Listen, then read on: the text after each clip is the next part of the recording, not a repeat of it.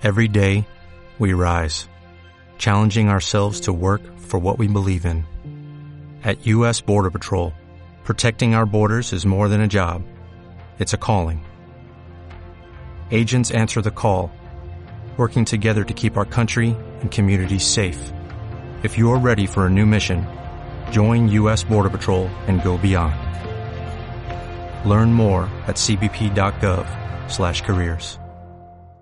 Buenos días, buenas tardes o buenas noches, dependiendo de la hora a la que veáis el vídeo o en este caso escuchéis el podcast y bienvenidos al canal de Fitman Power.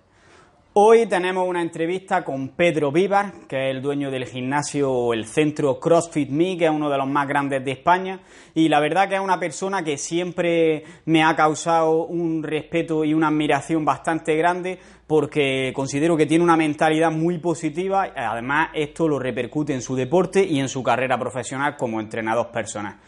Os recomiendo que veáis la entrevista, que van a ser dos partes, porque en un principio iba a ser una entrevista que yo calculaba que duraría como una hora como máximo, pero al final empezamos a hablar, empezamos a hablar y se fue a más larga, así que esta semana subiré la primera parte y la semana siguiente subiré la segunda parte. En esta concretamente vamos a tratar temas bastante interesantes como cómo salir de tu zona de confort mediante el deporte consejos para sentirte motivado a lo largo de los años, para seguir haciendo ejercicio, o también vamos a hablar sobre otros temas como cómo utilizar el deporte para mejorar tu rendimiento en el día a día y conseguir tus metas y tus objetivos, o también cómo podemos utilizar la dieta y otros aspectos de la vida. Simplemente deciros que os recomiendo mucho ver la entrevista porque hablamos de los típicos conceptos que viene bien que se te queden en el subconsciente y que merece la pena escuchar una y otra vez. Así que sin más preámbulos, vamos con ello. Escucha cómo suena, voz imposible va a llegar ya, nadie me va a frenar, ahora soy yo el que se va a levantar escucha cómo suena. Buenos días, buenas tardes o buenas noches. Estamos hoy aquí con un puto máquina del CrossFit. Estamos aquí con una persona que además es humilde y es un peso pesado de lo que es la fuerza, tanto mental como física. Estamos aquí con Pedro Vivas, que bueno, lo conoceréis muchos por su Instagram o por el gimnasio, que es el gimnasio, bueno, el box más famoso de España, yo creo, CrossFit Me. Y bueno, eh, vamos a empezar, que a mí no me gusta presentar a la gente, así que prefiero que te presentes tú, así que cuéntanos un poco cuál es tu historia, quién eres y digamos cómo llegaste a montar tu gimnasio. Y también me gustaría darte las gracias porque sé que ayer estuviste dándote un palizón y quiero que nos cuentes un poquillo también dónde estuviste ayer. Muy buenas. Se ha cortado antes un poco, no sé si me has hecho alguna otra pregunta. La primera que, que, he escuchado ha sido de dónde estuve ayer. Sí. Bueno, cuéntanos eso primero y luego te, repito lo demás. ¿Qué va a cortar como ahí? Has dicho, soy... Sí, bueno, es la conexión a internet, pero bueno, estas cosas son, son las cosas del directo, es lo que tiene, y vamos a ver si conseguimos sacarlo adelante. Bueno, pues mi nombre es Pedro Vivar, soy el eh, CEO de CrossFit Me, eh, soy profesor de educación física y además soy aparte entrenador de CrossFit, entrenador de orofilia eh, un fanático de la calistenia y, bueno, profesor de AudioFit. Soy, eh, digamos, el profesor que se encarga de la parte de, entrenamiento funcional, entrenamiento de alta intensidad y, CrossFit para ser un poquito más, más concreto. Eh, decir que básicamente soy, soy una persona más. Lo único que hay personas que les da por, por estudiar una posición, estudiar leyes y acaba siendo abogado, policía o lo que sea y bueno, pues a mí me gusta mucho el, el entrenar el cuerpo y la mente y bueno, pues me, me gusta tratar con personas, así que quiero ser entrenador, pero simplemente eso. Está de puta madre. Eh, de, ayer decirte, bueno, pues que eh, lo, lo, comenté en, en, una publicación ayer em, y es que básicamente, eh, bueno, ayer hice un, un cualdón, la cualdón Dani Molina en el Azul de Pareja, que es un, pantano de la comunidad de, Guadalajara. Y, bueno, eh, fue así, eh, porque mm, bueno, en mi día a día viene mucha gente a, CrossFit, gente que a lo mejor eh, o viene de gimnasio y tiene ciertas bases, o bien es sedentaria y no entrena, o, como mucho ha ido al gimnasio y, tiene muy poquita base. ¿Qué ocurre? Pues que son personas que se enfrentan a, entrenamientos realmente duros. Estamos hablando de gente que a lo mejor viene a trabajar con poleas, elevaciones laterales y, las máquinas a la intensidad que ellos consideran que es fuerte y de repente pues empiezan a trabajar con movimientos muy particulares a alta intensidad, con poco descanso y claro, pues entonces eh, ellos mismos hay momentos en los que se frustran, eh, piensan que esto es muy duro, que, quieren abandonar, quieren parar. Y, yo pues soy bastante exigente y, no me gusta que nadie se venga abajo y, soy, a la hora de, tratar con la gente les exprimo mucho. Entonces, ¿qué ocurre? Pues que mm, quería, eh, quería probar qué pasaba si yo era la persona que estaba al otro lado, ¿no?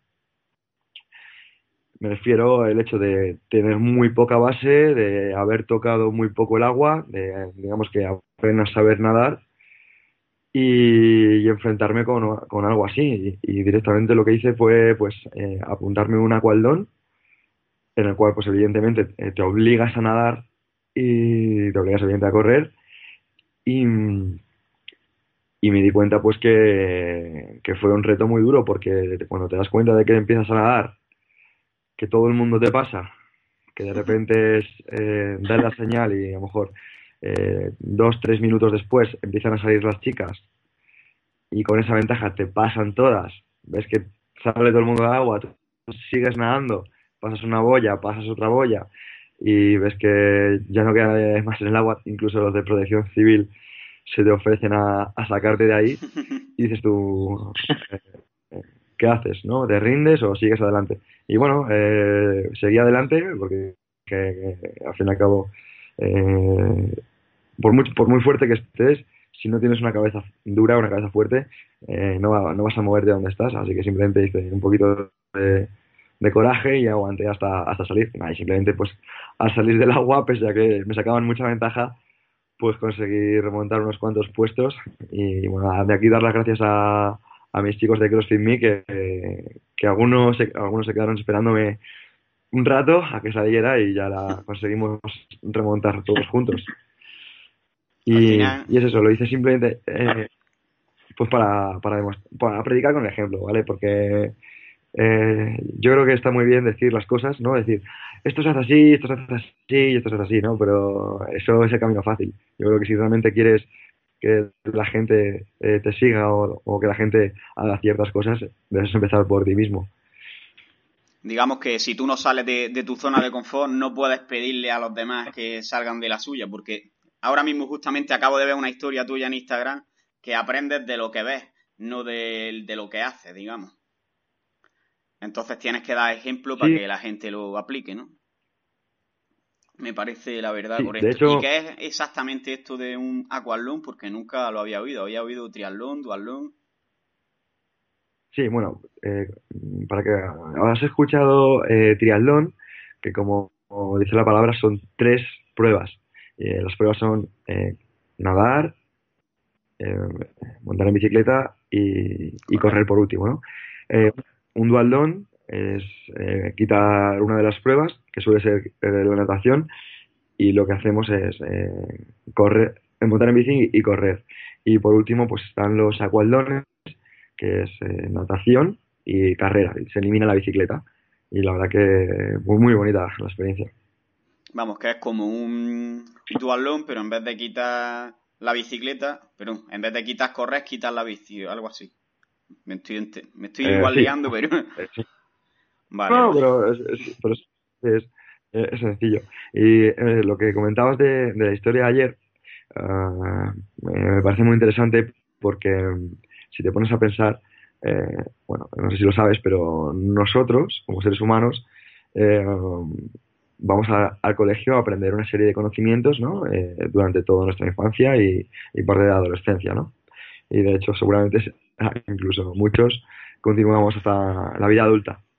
Eh, y eso, pues evidentemente puede estar mejor o peor, pero lo que hace al fin y al cabo marcar nuestra forma de ser no son esos conocimientos, sino es em, lo que vemos de niños de los 0 a los 6 años. O sea, lo que tú ves en tu casa, lo que ve, lo que, eh, lo que a ti te enseñan tus padres, lo que te enseñan tus abuelos, lo que te enseñan tu familia, tus amigos de, de los 0 a los 6 años, es lo que va a formar tu personalidad. Y curiosamente, se ven personas que tienen una actitud a enfrentarse a las cosas y personas que tienen otra actitud. ¿Qué es lo que determina eso? Pues no las personas a los que sus padres les han dicho, hijo estudia, hijo entrena, hijo haz deporte, sino casualmente eh, eh, padres que a lo mejor eh, les han inculcado mediante el ejemplo,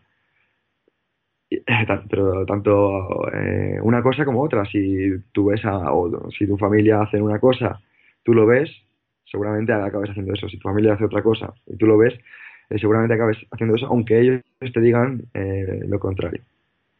Yo creo que en realidad, incluso cuando eres más mayor, te va afectando lo que ves que hace el resto de la sociedad, por así decirlo.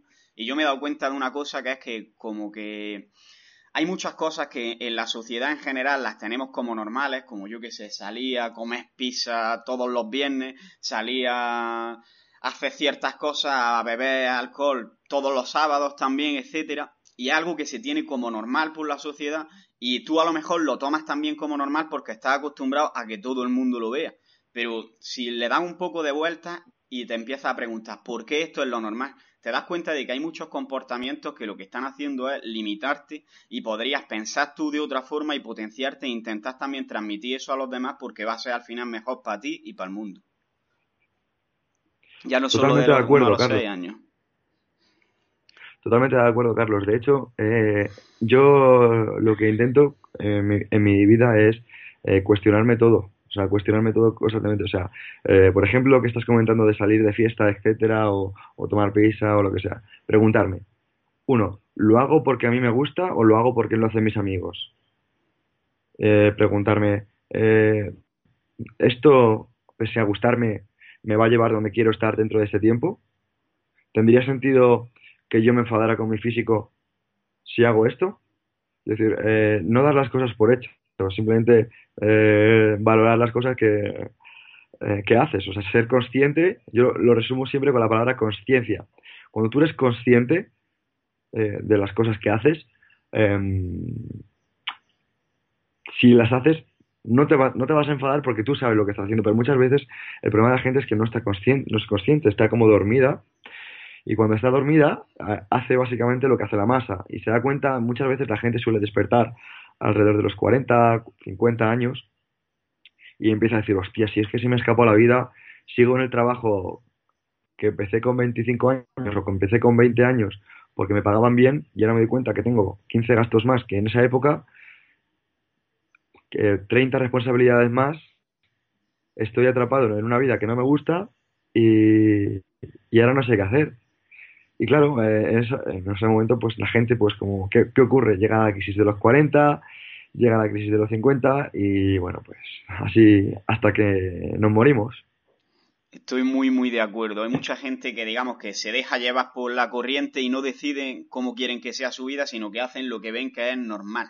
Y al final lo normal es lo común, digamos, no, no tiene por qué adaptarse a ti. Sí, de hecho, hoy por hoy está la crisis de los 30. Es que muchas personas que, eh, a lo mejor hace 10 años eh, están se, han dado cuenta que los trabajos que ellos comenzaron simplemente por obtener dinero, ahora mismo eh, no les da para vivir al nivel de vida que les gustaría y se dan cuenta de que sus trabajos ni les gusta. Entonces se acaba llegando una frustración muy grande. Exacto. Además, eh, digamos que como que es algo que el trabajo te lleva la mitad de tu vida prácticamente, porque digamos que tú estás ocho horas durmiendo, normalmente unas ocho también trabajando, y luego también tienes otras ocho horas de sueño, digamos que el sueño no lo contamos, tienes mitad trabajo y mitad, digamos, tiempo libre. Si no te gusta la mitad de tu vida, mm, regular vamos.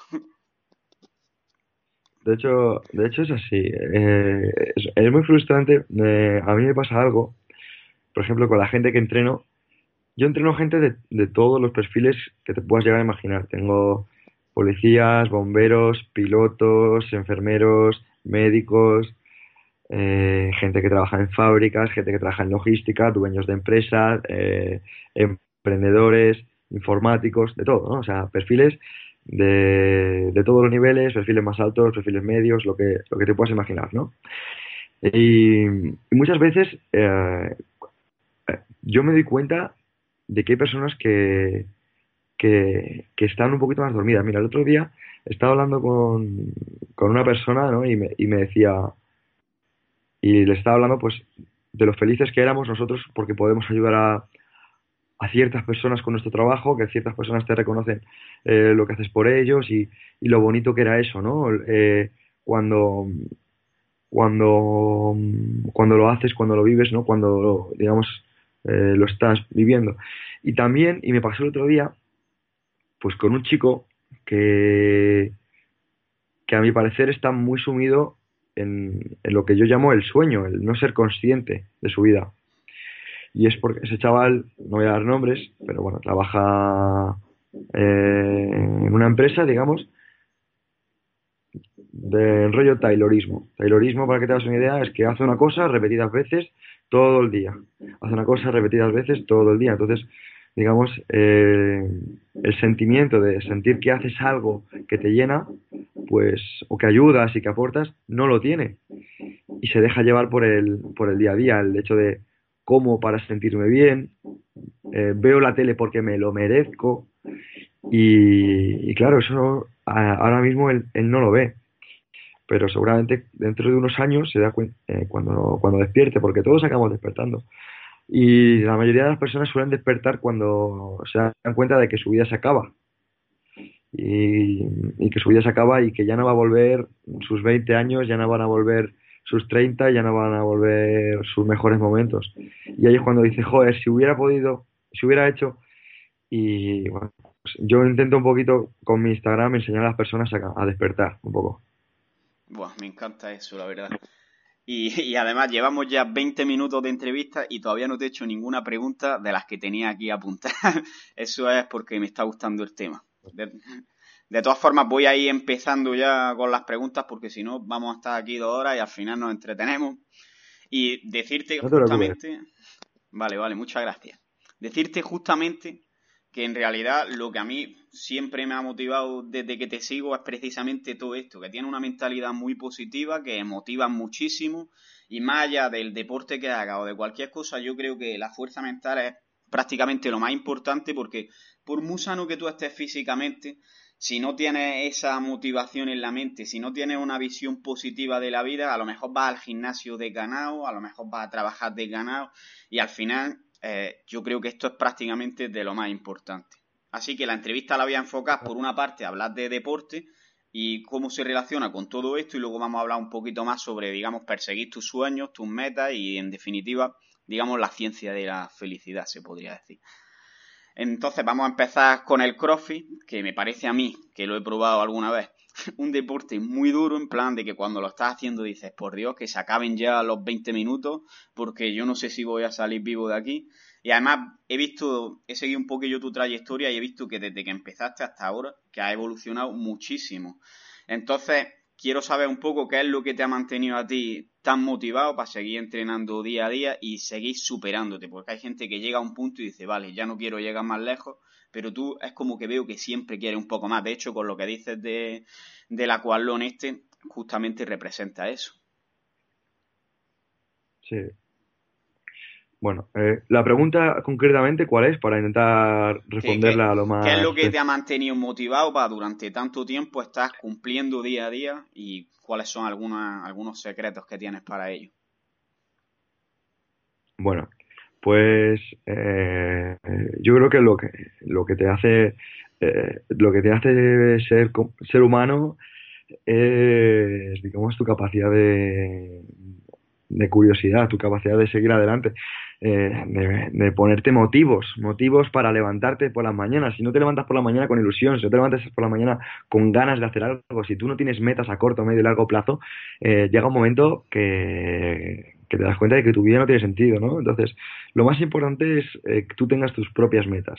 Si tú, tú vas trabajando a tus metas, por ejemplo, metas a medio plazo, eh, tienes la obligación de seguir ciertos planes para conseguirlas. O sea, yo, por ejemplo, cuando, cuando preparo a alguien, mi objetivo es, no, o primero lo, que hago es preguntarle por sus objetivos. Digo, ¿qué objetivos tienes? Y muchas veces es curioso, porque muchas, muchas veces la gente no tiene objetivos dice, pues no sé, estar en forma, estar más o menos como tú, no sé qué, pero que me explico, ¿sabes? Los objetivos de la gente realmente no, no están claros, no saben qué objetivos tienen, no, no se lo preguntan. Y para ir adelante tienes que tener objetivos. ¿Y por qué es lo que me mantiene siempre estar pensando en adelante? Pues mira, muy sencillo, mira, el mundo sigue girando. El mundo sigue girando. Si tú te paras, el mundo sigue girando. Entonces, ¿qué significa? Que tú te vas a quedar atrás. Entonces, no puedes permitirte parar me puedes permitir de parar. Mira, eh, ahora, mismo estás respirando, pero eh, ¿realmente piensas que, por ejemplo, mañana eh, mm, vas a tener la suerte de poder levantarte? Y te lo digo totalmente en serio, suena muy, muy real, pero a lo mejor sales a dar un paseo, sales a correr y sin querer te tuerces un tobillo y mañana tienes esos 15 y no puedes volver a salir a correr. O estás cruzando un paso de cebra tranquilamente y alguien por desgracia, se salta el semáforo, te atropella y a lo mejor te pasas 8, 12 meses en una cama. Es decir, entonces eh, yo creo que tenemos que dar gracias todos los días de la suerte que tenemos de la, por poder hacer lo que nos gusta, por poder respirar, por poder movernos y si no lo haces, yo creo que no estás siendo honesto con tu vida, no eh, no estás siendo real. No, es que a mí me gusta mucho mi vida, es que yo soy muy feliz. Sí, pero te la pasas, la mitad de tu vida te la pasas en el sofá viendo una película porque estás muy cansado, ¿no? Pues no sé, eso no va conmigo y es, digamos, un poco lo que hace moverme.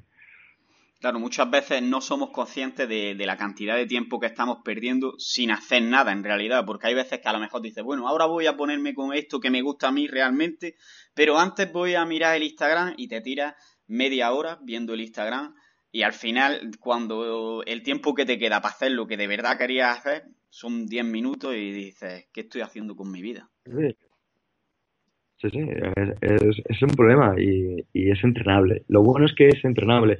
Todo es entrenable. Todo es entrenable. Eh, si tú realmente quieres algo, lo vas a poner medios para conseguirlo. Entonces cogerás un papel y dirás, esta hora es mi hora para esto. Y dedicarás ese tiempo para, para hacerlo. Pero si no tienes nada organizado, ¿qué vas a, qué vas a hacer?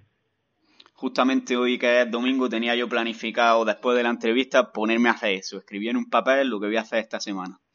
Así que me gusta porque compartimos bastante la misma filosofía de vida. ¿eh?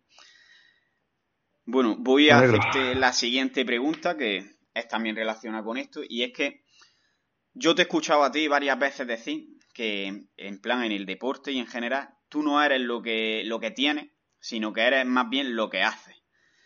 Y entonces quiero saber esto, qué quieres decir exactamente con ello, yo más o menos lo entiendo, pero puede que haya gente que no, y en plan, cómo ayudar, digamos, a que el deporte te mejore en tu día a día y no viva únicamente por tener un físico estético, que es el problema que yo veo que tiene mucha gente cuando se apunta al gimnasio, que lo hace únicamente pensando en tener abdominales, en tener una tableta y no ya en disfrutar del deporte y en mejorar en tu día a día.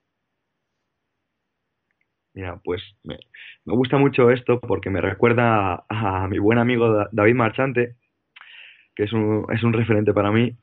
Y bueno, David escribió en mi garaje eh, una frase que se llama ser, hacer, tener, en este orden. ¿Vale? Eh, ¿Por qué ser? Primero, porque tienes que pensar en qué basas tu vida. ¿En qué basas tu vida? ¿Basas tu vida en lo que tienes? ¿Basas tu vida en lo que tienes? Pregúntate si basas tu vida en lo que tienes. ¿Basas tu vida en tener bíceps y en tener abdominales? Lo puedo llegar a entender, lo puedo llegar a entender porque al fin y al cabo vivimos en un mundo muy, muy material, pero te das cuenta de que no vas a tener esos bíceps para siempre, no vas a tener esos abdominales para siempre. Entonces va a llegar un momento que no los tengas y, y vas a tener un problema mental porque has basado tu vida en lo que tienes. En cambio, si basas tu vida, y, por desgracia también en lo que haces, entonces, si basas tu vida en lo que eres, siempre vas a poder seguir adelante, porque ser es cuestión de esto. Me explico. Tú puedes ser un atleta sin tener abdominales. Tú puedes ser un atleta sin tener unos bíceps tremendos. Y yo soy un atleta. Entonces, aunque esté lesionado en la cama y no pueda a lo mejor moverme, seguiré siendo un atleta y no tendré problemas mentales. Pero sí que seguramente una persona que haya basado su vida en tener abdominales, en tener bíceps, en tener eh, lo que sea, en tener. Eh, lo resumimos, lo, hablamos en el mundo de, del deporte, pero eso se puede, se puede meter en, en el mundo empresarial, por ejemplo, con las personas que tienen dinero, las personas que tienen una empresa y también se puede meter en el mundo sentimental, en, en, las personas que a lo mejor que basan en su vida, a lo mejor se centra en su pareja y es que tengo novio y si no tengo novio, pues tal, pues decir, eh, todo va mm, muy relacionado, ¿no? Eh, basar tu vida en el ser, en el hacer y por último en el tener. Si entendemos eso, es, eh, de hecho, Robert Kiyosaki en, varios de sus libros eh, lo explica, lo explica evidentemente mejor que yo y yo recomiendo a la gente que lea, que lea sobre Robert Kiyosaki, que es una persona que enseña bastante gestión sobre la vida. Ese era el de padre rico, padre pobre, ¿no? Creo recordar. Sí, padre rico, padre pobre, el cuadrante flujo de dinero, el toque de miras, eh, la conspiración de los ricos. Bueno, tiene, tiene libros bastante buenos. Me encantan ese tipo de libros que normalmente la gente los ve como algo, digamos, capitalista y que solo va enfocado al dinero, pero yo creo que no, que va enfocado, digamos, a la riqueza mental en realidad, que no va enfocado al tener, sino que va más al ser normalmente. Ese tipo de libros. Va enfocado va enfocado a va enfocado a todo me explico o pero el problema las personas eh, ven lo ven como eh, son un poquito eh, por desgracia son un poquito hipócritas porque no, eh, eh, vemos eh, lo material como algo malo, pero la gente quiere tener, que la gente quiere tener. En cambio, yo personalmente no me considero materialista, para nada, y, leo ese tipo de libros. ¿Me explico? Quiero decir que, no sé, o sea, quiero decir, mm, lo que quiero decir con esto es que mm, también me parece un poquito hipócrita en plan, no, yo no, yo no leo eso porque no soy materialista, a mí el dinero no me importa, pero si que realmente quieres, si quieres medrar en tu vida, te tiene que importar. O sea, si no te importa, estás tirando piedras contra tu tejado. Y, es muy importante eh, tratar a las cosas y utilizar el lenguaje adecuado, ¿me explico? Si tú dices, eh, por ejemplo, no, a mí no me importa el dinero. Bueno, si a ti no te importa el dinero, le estás mandando señales a tu subconsciente de que no trate con respecto al dinero. Y es muy importante, si quieres ganar dinero, por ejemplo, tratar al dinero con respeto. Pero también es, muy importante eh, tratar al físico con respeto si quieres tener un buen físico. Y es muy importante tratar a, tu familia con respeto si quieres que tu familia te trate con respeto, o a tu pareja, o lo que sea. Entonces es muy importante respetar todo. Entonces, si tú respetas todo, seguramente te vaya mejor en la vida. Entonces, es muy importante eh, ser conscientes, yo digo siempre la palabra consciente, porque si tú eres consciente, vas a tener en cuenta que vas a poder controlar todo esto. Si realmente dices, no, no, a mí no me importa, yo no leo eso porque no soy materialista, porque, porque no me importa, pues ya estás mandando señales a tu cerebro. Y si la gente supiera lo importante que es ser consciente para controlarlo eh, y controlar las cosas que te ocurren en tu vida, seguramente leyera más. Y, y yo no solo este tipo de libros, sino en general. Estoy totalmente de acuerdo. Vamos a pasar a la siguiente pregunta, que es que en realidad, eh, bueno, una parte de esta pregunta que no, la hemos respondido ya es cómo utilizas el deporte, ya no solo para mejorar mentalmente, sino para mejorar en tu día a día, digamos, que puedas hacer las tareas cotidianas de una forma que te requieran menos energía y en general tengas unos niveles de energía más altos. Muy bien, pues muy sencillo. Mira, eh, tienes que tener en cuenta una cosa muy importante y es que ah, nosotros eh, estamos, el ser humano se adapta a todo, ¿vale? y se adapta tanto a moverse mucho como no hacer nada. Y, si, no, si, no, haces nada, se va adaptando a no hacer nada y cada vez haces menos hasta que haya un momento que te mueres. En cambio, si vas haciendo cada día un poquito más, vas haciendo cada día un poquito más, te vas adaptando a hacer más. Te vas adaptando a hacer más. Entonces, eh, ¿a qué invito? Pues a hacer todos los días un poquito más. ¿Por qué hago CrossFit? Porque cada día, aún haciendo o usando el mismo tiempo, cada día pues voy haciendo más repeticiones, voy metiendo más peso, voy haciendo más, voy haciendo más. Y eso es lo que me motiva. En cambio, eh, si yo no hiciera deporte, por ejemplo, seguramente, ¿qué haría? Cada día menos. y seguramente me moriría. ¿Que me voy a morir? Sí, pero por lo menos me moriría haciendo un montón de cosas. Claro, es la ley de la inercia al final. Un cuerpo en, en reposo tiende a mantenerse en reposo y un cuerpo en movimiento tiende a mantenerse en movimiento. Yo esto lo aplico incluso cuando salgo de fiesta, la gente mm, cree que hay que beber para poder pasárselo bien y yo creo que no. Yo muchas veces he salido de fiesta y me ve a mí haciendo cosas que parece que yo he bebido, yo no bebo, pero porque te pones a hacer algo, ya empiezas con esa inercia positiva y al final acabas mucho más animado de lo que está la gente, porque digamos que estás actuando de una forma congruente con eso, ¿no?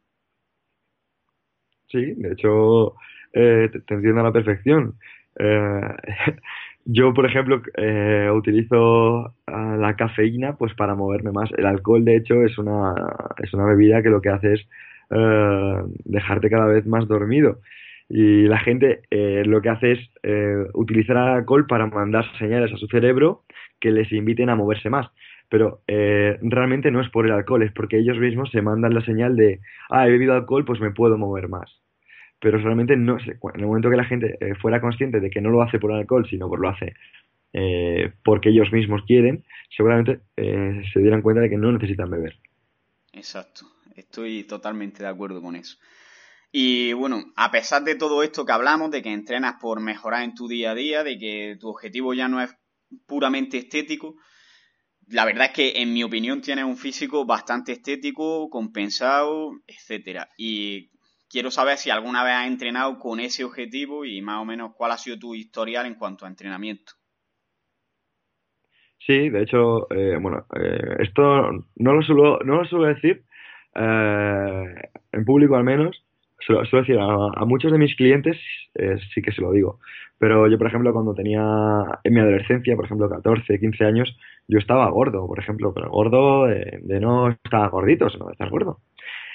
Y, lo, y se lo digo pues para que vean que, que, las cosas eh, realmente dependen de, del querer, no de la genética ni de sus películas. La genética es una película. La genética es lo que te diferencia del que se ha quedado en el sofá no es el hecho de que tengas más fibras blancas o más fibras rojas, eso va a depender de, del tiempo que le dediques.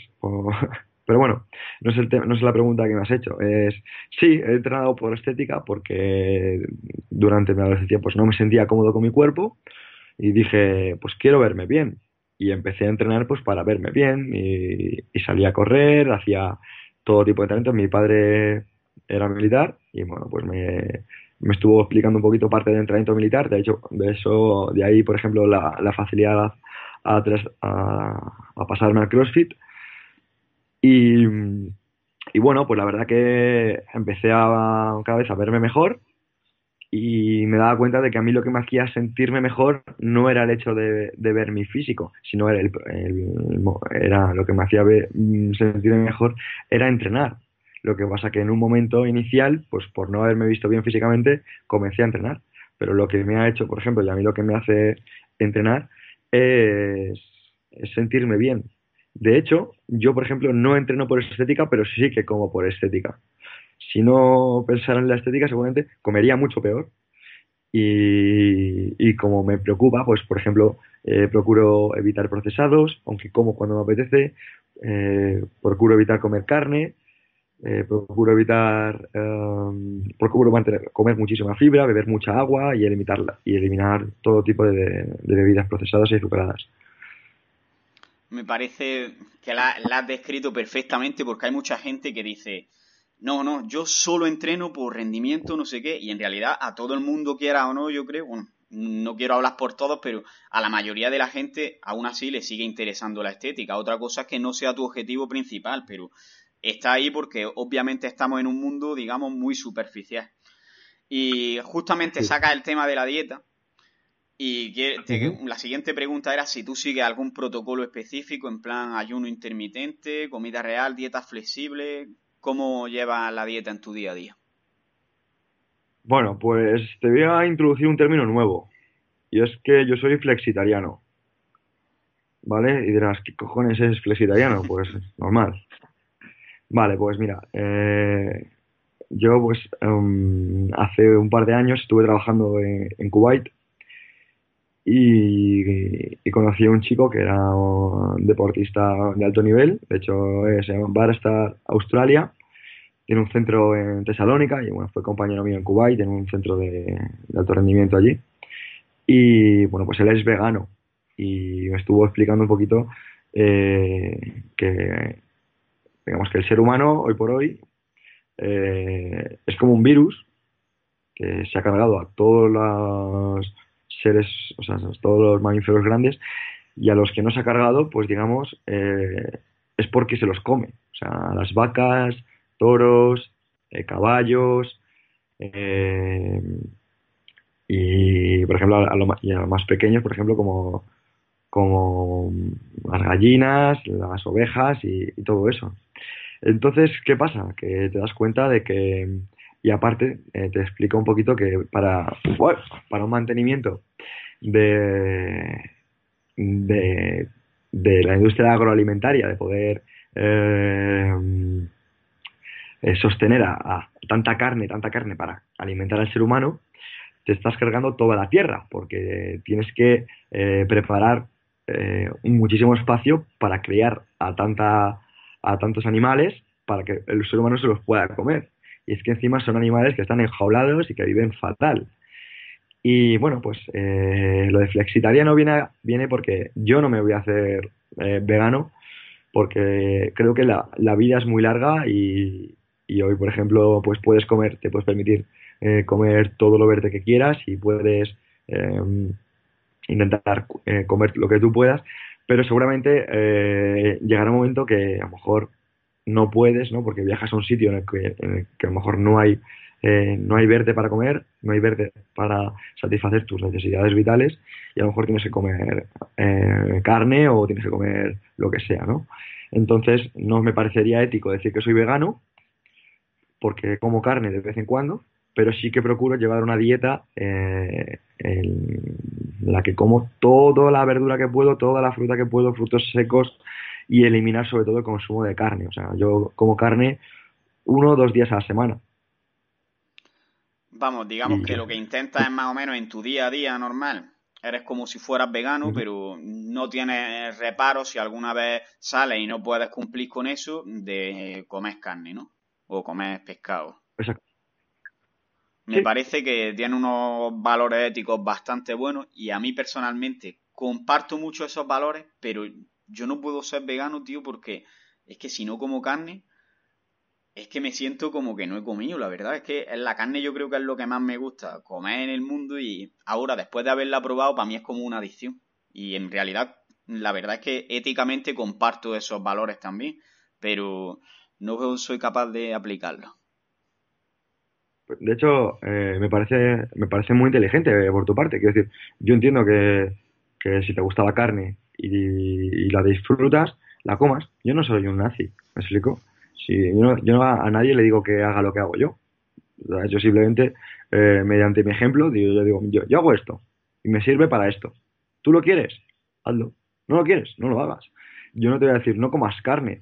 Si, tío, si yo el año pasado comía más carne que, cualquiera, si cuando no estaba comiendo costillas era pollo y si no chuletón, ¿por qué? Porque me lo puedo permitir y porque me gusta, pero empecé a darle vueltas que, a que si quiero crear un mundo mejor no puedo no puedo eh, no hacer nada entonces empecé a, comer vegetal entonces considero que, que eh, si, la gente, si la gente no ha, no ha despertado lo suficiente como para querer crear un mundo mejor, no les voy a juzgar, porque yo antes era así. ¿Me explico? Sí, sí, claro. Tiene, tiene lógica, ¿no? Es como lo que dice antes de despertar. claro. Si tú comes, sigues comiendo, sigues comiendo carne, oh, qué mala persona. No, si cómo vas a ser mala persona, tío. me pareces un, me pareces muy buen chaval. Mira, mis padres no, o sea, siguen comiendo mucha carne y les sigo queriendo igual y, y, si, y si fueran veganos mis abuelos hubieran comido mucha carne y les hubiera querido igual. Es decir, que no voy a juzgar a nadie, porque hoy soy así y mañana no. Y sobre todo, eh, porque yo entiendo, por ejemplo, que la carne es una adicción. O sea, eh, no, la, la carne, eh, por muy limpia que esté, no, de hecho, cuanto menos limpia está, más adicción tienes, porque tú te puedes comer seguramente 20 salchichas o te puedes comer cuatro hamburguesas de un euro. ¿Me explico? Pero seguramente tú te comes un buen filete y te comes ese buen filete y ya no tienes hambre para nada más. ¿Me explico? Y es porque seguramente esté mucho menos procesado, esté mucho menos llenos de sales y de elementos que le creen adicción. Porque la industria más fuerte hoy por hoy es la industria agroalimentaria. Se dice muchas veces, no, es que las eléctricas, no, las energéticas, no, eh, Inditex, no, y, gilipolleces así, pero la que domina el mundo es la agroalimentaria, es la que te dice que tienes que comer cinco veces al día, todos los días, te critica el ayuno, te critica todo y te esconde los estudios, te, te, lo falsifica todo para que tú sigas consumiendo como una rata, pero realmente te das cuenta de que no necesitas nada. Hay un libro que me gusta mucho que se llama Siddhartha, que se basa en tres palabras que son ayunar, meditar y esperar. Me parece de puta madre, la verdad. Y bueno, voy a hacerte la última pregunta sobre deporte, que es... Eh, digamos, que nos expliques más o menos un entrenamiento tuyo, en qué consiste y cómo lo distribuye a lo largo de la semana. Muy bien. Eh, estoy escribiendo ahora un poquito de planificación en, CrossFit para AudioFit. Y sí que es cierto que en unos inicios yo, por ejemplo, seguía un poquito la plantilla que te sugiere CrossFit pero eh, me di cuenta, por ejemplo, que a mí lo que me gusta es el control de, del propio peso corporal, de dominar um, tu propio peso corporal, de ser capaz de, entrenar con el menos material posible. Entonces, digamos que cada vez estoy más metido en el mundo de la calistenia y cada vez pues intento eh, desarrollar programas para mejorar eh, sin material, para mejorar en, en el propio peso corporal. Y bueno, pues te puedo decir que a lo mejor empiezo, para resumirlo de una manera sencilla que lo pueda entender todo el mundo, con un día uno, que puede ser, por ejemplo, eh, empuje de piernas. Y a lo mejor ese día trabajo sentadillas y trabajo mejor sentadillas a un rango pues de fuerza, por ejemplo, ¿vale? O, un rango, pongamos, como está tan de moda la fuerza, vamos a poner un poquito más rangos de resistencia. Y a lo mejor trabajo sentadillas a repeticiones y ese mismo día trabajo a lo mejor Em, fuerza, pero de, de tren superior, o pliometrías de tren superior. ¿Qué significa eso? Pues flexiones pliométricas, flexiones con palmada, flexiones eh, tocando el pecho, flexiones a una mano, flexiones explosivas y a lo mejor eh, trabajo eh, a partir de ahí rangos de hipertrofia, por ejemplo, para, para, para los hombros. ¿Y qué hago? Pues flexiones pino. Al día siguiente, pues ya que he trabajado mm, la resistencia en las piernas, eh, por ejemplo, con sentadillas, lo que hago es eh, descansarlas un poco y me pongo a trabajar isométricos del centro, por ejemplo, haciendo core, y con, mediante el sit, movimientos en, en, paralelas, movimientos en, en, barra fija, movimientos en suelo y movimientos de tracciones. Movimientos de tracciones, por ejemplo, eh, pueden ser dominadas, pueden ser chin-ups, pueden ser remos australianos, y a partir de ahí, pues por ejemplo, los rotadores, eh, como face pull, van pull apart, pues para compensar todos los movimientos de, empuje del día anterior. El día 3, pues a lo mejor lo que utilizo es, como estoy un poquito cansado eh, de, los dos días anteriores, pues a lo mejor me trabajo más isométricos, eh, trabajo isométrico de pino, trabajo equilibrios y lo que aprovecho es también para meter sprints meto sprints o meto carrera de, resistencia y alguna capacidad física como por ejemplo la coordinación. Entonces meto dobles a la comba, triples a la comba, eh, movimientos eh, de agilidad. Y todos los días, que no lo había comentado, eh, meto mejor sesiones de, de estiramientos aparte. Pero no sesiones complejas, sino simplemente asanas de yoga durante 10-15 minutos por la mañana. El cuarto día, pues a lo mejor me toca trabajar otra vez, pero me toca trabajar pesado en, empujes. Si, el, lunes, por ejemplo, hubiera hecho empujes pesados, pues el día, el día de empujes serían empujes ligeros a repeticiones. Y digamos que lo que intento es no dejar carencias. Toda la semana trabajar empujes, toda la semana trabajar tracciones, toda la semana trabajar sprints, toda la semana trabajar rangos de, pues de todo. Pero, eh, por ejemplo, si, si, eh, si mi objetivo eh, fuera más enfocarme a la fuerza, seguramente prepararía para menos trabajo de repeticiones. Y eso es lo que, por ejemplo, suelo hacer de, de noviembre a febrero. De noviembre a febrero suelo pesar como eh, 3, 4 kilos más, porque lo aprovecho pues para ganar más fuerza, eh, trabajo mucho más pesos muertos, sentadillas, movimientos de alterofilia, empujes por encima de la cabeza. Y ahora, pues como viene el buen tiempo y me apetece pues estar más, más seco, eh, porque al fin y al cabo me gusta, me gusta verme siempre bien, eh, pero no por entrenamiento, sino por, por dieta, porque como menos, lo que hago es pues lo que te digo, más movimientos isométricos, de coordinación, sprints, trabajo a repeticiones, y así lo que consigo, pues digamos, es un cuerpo que, esté preparado pues para si me, si me hago un acualdón, pues no morir. Que digamos que aplica ciclos un poco más específicos, digamos, a la fuerza y un poco más a la resistencia, y de esta forma tiene las capacidades físicas compensadas, ¿no? Es lo que quieres decir. Eh, sí, de hecho es así. Eh, lo que pasa que sí que lo estoy eh, lo estoy preparando para AudioFit. Tengo, mira, de hecho tengo aquí parte de, de la plantilla. Que a ver dónde está la cámara. Sí, sí, se ve un poquito. Sí, sí, se ve. Se ve, se ve, por ejemplo, tenemos el día 1, correr 10 kilómetros.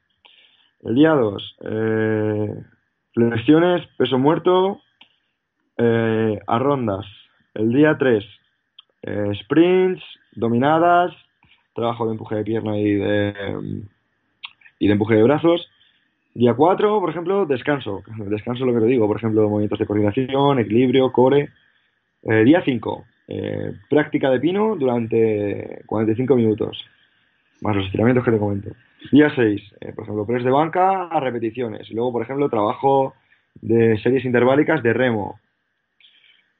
Y luego, pues así durante el tiempo que esté prescrito. Está bastante bien. Una duda que me surge en cuanto al trabajo este que dices que haces, ¿lo metes dentro de metabólicos o lo haces un trabajo a lo mejor de fuerza y luego haces un entrenamiento metabólico aparte? Vale, en función de, la época del año, eh, por ejemplo, si estoy cerca de, de, competiciones, lo que suelo hacer es el metabólico y la fuerza van juntos. ¿Por qué? Porque la fuerza me da, en ese caso me da un poquito más igual. Lo que quiero es responder. Con la fuerza que haya obtenido durante ese tiempo, conseguir responder a la máxima intensidad. Pero sí que, por ejemplo, si no estoy, por ejemplo, ahora tengo competiciones y estoy trabajando de esa manera. Pero si no tuviera competiciones, por ejemplo, ahora dentro de un par de semanas, ¿qué es lo que haría? Pues un trabajo de fuerza específico, dedicarle a lo mejor eh, el tiempo que fuera a menester y a partir de ahí haría el acondicionamiento metabólico y intentaría pues trabajarlo por separado para que las adaptaciones pues fueran lo más eh, espe los específicas posibles. Por separado te refieres a hacer a lo mejor la fuerza por la mañana y por la tarde el metabólico o a o como eso sería eso sería increíble eso sería increíble y porque digamos que cuanto más fresco estés para volver a empezar y cuanto más distribuyas eh, tus entrenamientos durante el día pues ma mayor va a ser tu NIT, porque vas a tener que volver a calentar, claro. vas a tener que volver a subir pulsaciones, entonces vas a mantener un NIT más alto y no un NIT cualquiera, porque tú puedes aumentar tu NIT simplemente paseando al perro, pero claro, eh, si tu NIT es un NIT de deportista, porque vas a tener que entrenar por la mañana, prepararte a ese entrenamiento, y por la tarde vas a tener que volver a prepararte, y vas a tener que volver a subir pulsaciones, y vas a tener que volver a aproximar, pues evidentemente eh, las mejoras son, son cuantitativas. Claro, pero no todo el mundo puede pero, hacer eso. Exactamente. De hecho, yo, yo lo, eh, no lo hago nunca así. De hecho, lo estoy haciendo así desde hace un mes y medio. ¿Por qué? Pues porque no lo hago nunca así por el, en el sentido de que Uh, yo quiero predicar con el ejemplo y, lo que te digo, tengo mucha gente que simplemente viene a entrenar conmigo pues, por salud, viene a entrenar conmigo pues, para tener un físico eh, del que sentirse orgulloso. Y, y, claro, yo les quiero enseñar a esas personas que simplemente entrenando una hora al día tú puedes conseguirlo. Pero ¿qué ocurre? Que llevaban mucho tiempo eh, metiéndome metiéndome en la vena de la competición, diciendo prepárate para competir, prepárate para competir, no sé qué. Y claro, por el hecho de competir y, hacer un buen, un buen papel, eh, ahora mismo estoy doblando sesiones, pero no, es mi, no era mi objetivo hasta hace un mes y medio. ¿Y cuánto dura, digamos, normalmente, y no ya en competición? ¿Cuánto dura una sesión tuya de entrenamiento aproximadamente? Como mucho una hora, una hora y cuarto al día. Vamos, que el estándar, entonces, que se suele decir de que un entrenamiento de CrossFit en una hora finiquitado es más o menos verdad, ¿no? Sí, eh, el entrenamiento de CrossFit es que en una hora, al menos nosotros como lo tenemos eh, establecido, eh, es que te da tiempo, porque mm, es que nadie está mirando el móvil, es que nadie está eh, descansando, es que nadie está a lo que no tiene que estar. Tienes una hora, es tu hora del día para, para dar tu 100%, y es que en una hora puedes hacer entrenamientos increíbles. Yo os puedo decir que, he entrenado con gente pues que, pues que está muy fuerte, ¿vale? En otros, en otros ámbitos. He hecho gente bastante famosa de, de Panamá Fitness aquí en España que se ha dado cuenta y, se ha pasado al y se ha pasado al CrossFit. De hecho, eh, con él, por ejemplo, no he entrenado en persona, pero sí que ha venido a mi centro de entrenar. Eh, Xavi Ramírez, de un compañero de AudioFit, eh, competidor de, de fitness, eh, se ha pasado al CrossFit, ¿vale? Ese chaval es, era competidor de, de fitness, era creo que eh, Physique, y ya ha llegado un momento que un chico que encima competía, que disfrutaba, que, creo que ha ganado, que ha ganado cosillas, que toda su vida ha dedicado fitness, ha llegado un momento que ha dicho, mira, que le den al puto fitness, yo me paso al CrossFit, que consigo más o menos lo mismo con dos horas menos al día. De hecho, justamente eso me, me, lo estoy pensando yo también, porque al final es que yo entreno power normalmente y luego meto también algo más a rango de hipertrofia y me doy cuenta de eso, de que podría ahorrar mucho tiempo y además ser más hábil en diferentes habilidades y no únicamente en la fuerza. Y lo considero la verdad que el CrossFit para mí es de los deportes más completos. Son, es muy duro también, pero creo que compensa, la verdad. Sí, pero la transición, por ejemplo, de Power a CrossFit es, es más fácil porque eh, digamos que las personas que entrenan por mejorar capacidades físicas como por ejemplo son los powerlifters, a la hora de pasar a, al, a CrossFit, pues eh, pueden hacerlo, ¿sabes? Porque van pensando en mejorar.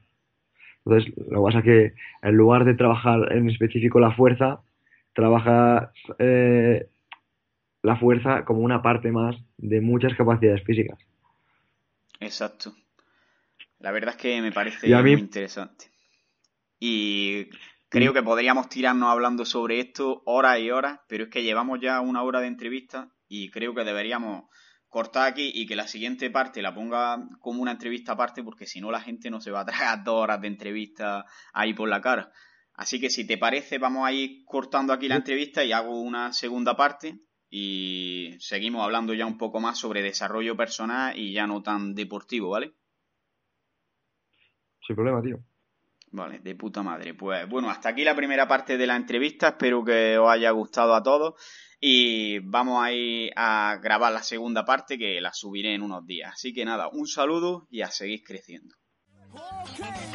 Escucha cómo suena, imposible va nadie me va a frenar, ahora soy yo el que se va a levantar yo, escucha cómo suena. ¿No te encantaría tener 100 dólares extra en tu bolsillo? Haz que un experto bilingüe de TurboTax declare tus impuestos para el 31 de marzo y obtén 100 dólares de vuelta al instante. Porque no importa cuáles hayan sido tus logros del año pasado, TurboTax hace que cuenten. Obtén 100 dólares de vuelta y tus impuestos con 100% de precisión. Solo con Intuit TurboTax. Debes declarar para el 31 de marzo. Crédito solo aplicable al costo de la presentación federal con TurboTax Full Service. Oferta sujeta a cambios o cancelación en cualquier momento.